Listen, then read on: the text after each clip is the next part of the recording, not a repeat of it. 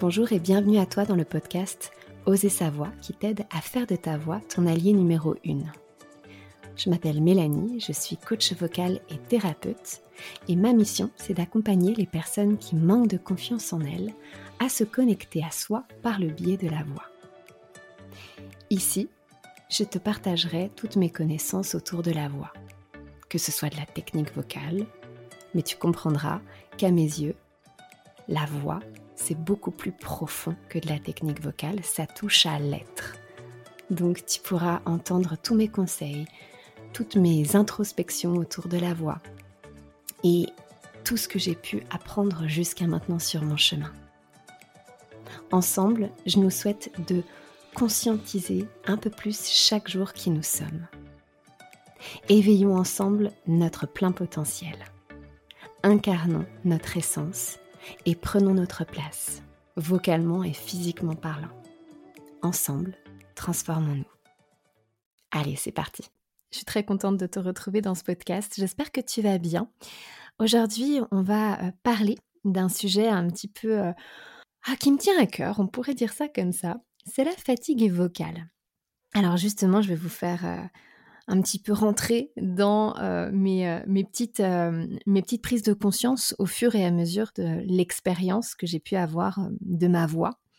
Et c'est vrai que la fatigue vocale, quand on est un chanteur ou quand on parle énormément dans une journée, hein, peu importe notre métier, il y a énormément de qu'on soit thérapeute, qu'on soit professeur de sport, qu'on soit professeur à l'école, qu'on soit beaucoup au téléphone, qu'on soit conférencier, qu'on fasse beaucoup de réunions, effectivement, notre voix est toujours énormément sollicitée et on peut se retrouver face à une fatigue vocale. Et il y a un conseil vraiment important à mes yeux que je voulais vous partager. Parce que bah pour ma part, j'ai mis quand même longtemps à pouvoir le comprendre. Et dans mon passé, quand euh, je faisais un concours ou quand je devais monter sur scène, quand j'avais un spectacle, etc., ça m'arrivait souvent quelques jours avant de commencer à avoir un petit peu la voix qui fatiguait, d'avoir un petit peu mal à la gorge, euh, vous savez, ce, ce petit euh, picotis là, ces petits picotements qu'on peut avoir dans la gorge.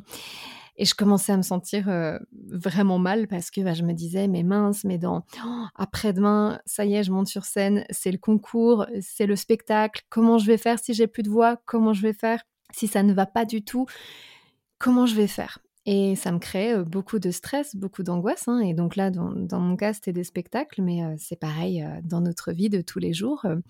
pour être aussi thérapeute, bah, c'est vrai que quand ma voix, dès qu'elle commence un petit peu à fatiguer, dès qu'elle commence à, tirer un petit peu, bah, tout de suite, on va se dire bah, comment je vais faire pour travailler? Parce qu'en fin de compte, ma voix est mon outil de travail, donc comment je vais faire? Et j'ai eu justement, il n'y a pas très longtemps, une extinction de voix et on le sent tout de suite, on le voit tout de suite. Euh, toute notre énergie se transforme parce qu'en fin de compte, ben, notre voix n'est plus là, notre voix euh, ben, ne sort plus. Donc ça devient quand même vachement plus compliqué. Euh, bah, de faire un cours, de partager, de transmettre, on est obligé de s'adapter. Et bah, il y a quand même quelque chose qui est ressorti de là, c'est que très souvent, je me rendais compte à l'époque quand j'avais pas forcément encore appris à bien connaître mon anatomie vocale, euh, mon appareil vocal, avec tout ce que ça comprenait, ben, je comprenais pas tous les mécanismes en fin de compte qui se jouaient euh, quand je chantais, quand je parlais, etc. Et donc, je tirais sur ma voix. Alors, comment on peut, en premier premier point, euh, faire en sorte de prendre soin de sa voix au quotidien? Pour ça, observez tout le temps l'intensité de votre voix. Pour ma part, c'était souvent un problème, il a fallu un petit moment pour que je comprenne ça, c'est que je voulais chanter trop fort, je mettais trop d'intention, euh, je voulais trop bien faire et donc du coup je poussais sur ma voix et je euh, forçais du coup sur ma voix. Et à partir de ce moment-là, la technique ne se met plus en place.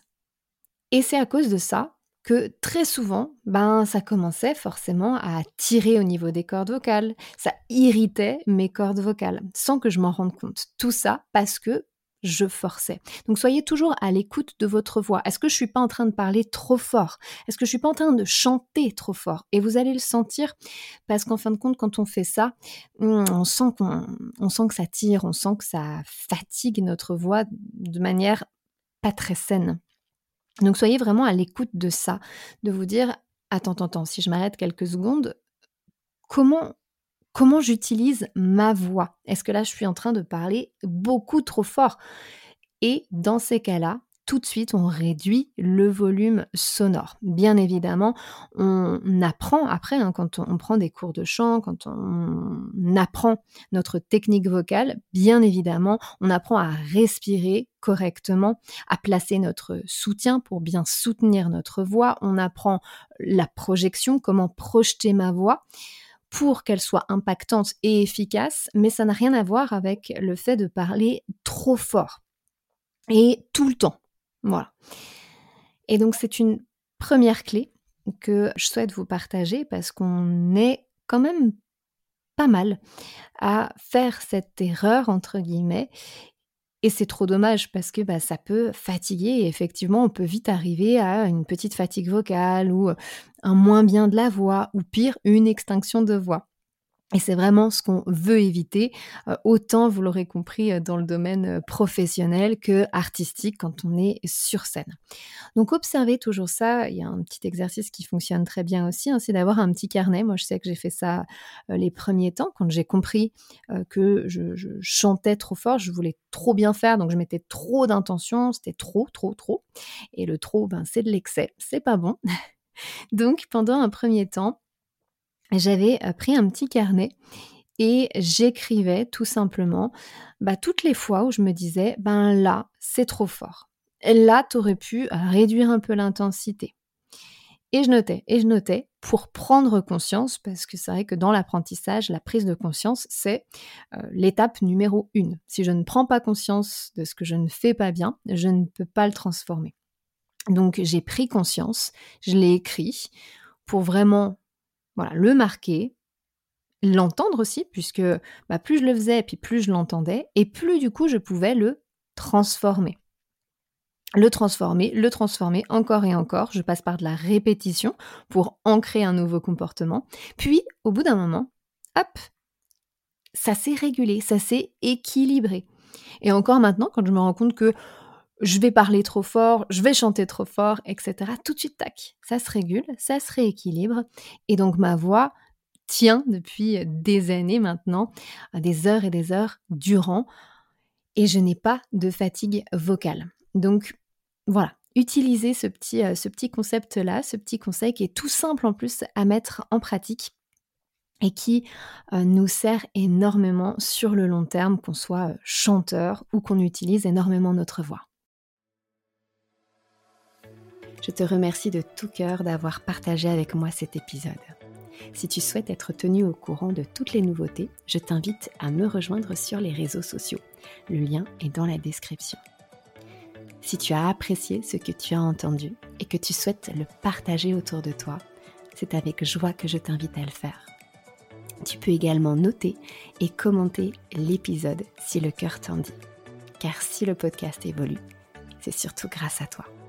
Je te remercie et je t'envoie de douces pensées.